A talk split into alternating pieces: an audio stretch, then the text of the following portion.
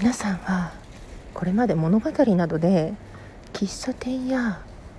バーなどに情報が集まるなんていう話聞いたことありますか？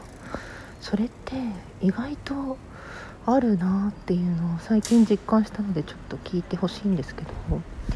私がよく行く喫茶店ってこう商店街の中にあっていろんな人が集まってまあそのグループで来たりもするんだけど結構そのお店のマスターと会話が多いお店なんですね。するとやっぱり情報が 集まってくるから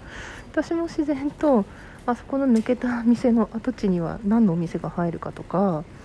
なんか急にお店潰れたけどあれって実はコロナのせいじゃなくてこういう理由だよとかどこどこの先生は患者さんと付き合い始めたらしいとかでその患者さんはこういう人でねみたいなものすごい情報が集まってくるんですよ。でしかもなんか仕事も紹介してくれたりして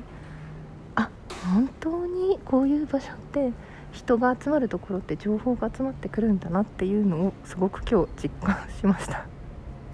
本当に彼女のことばらされた先生はかわいそうだけど私も知ってる人なんでよかったねっていう気持ちを込めて笑顔で見送りました。皆さんがよく行く喫茶店にはそういう情報集まったりしますか？教えてください。それではお外から失礼いたしました。きがこです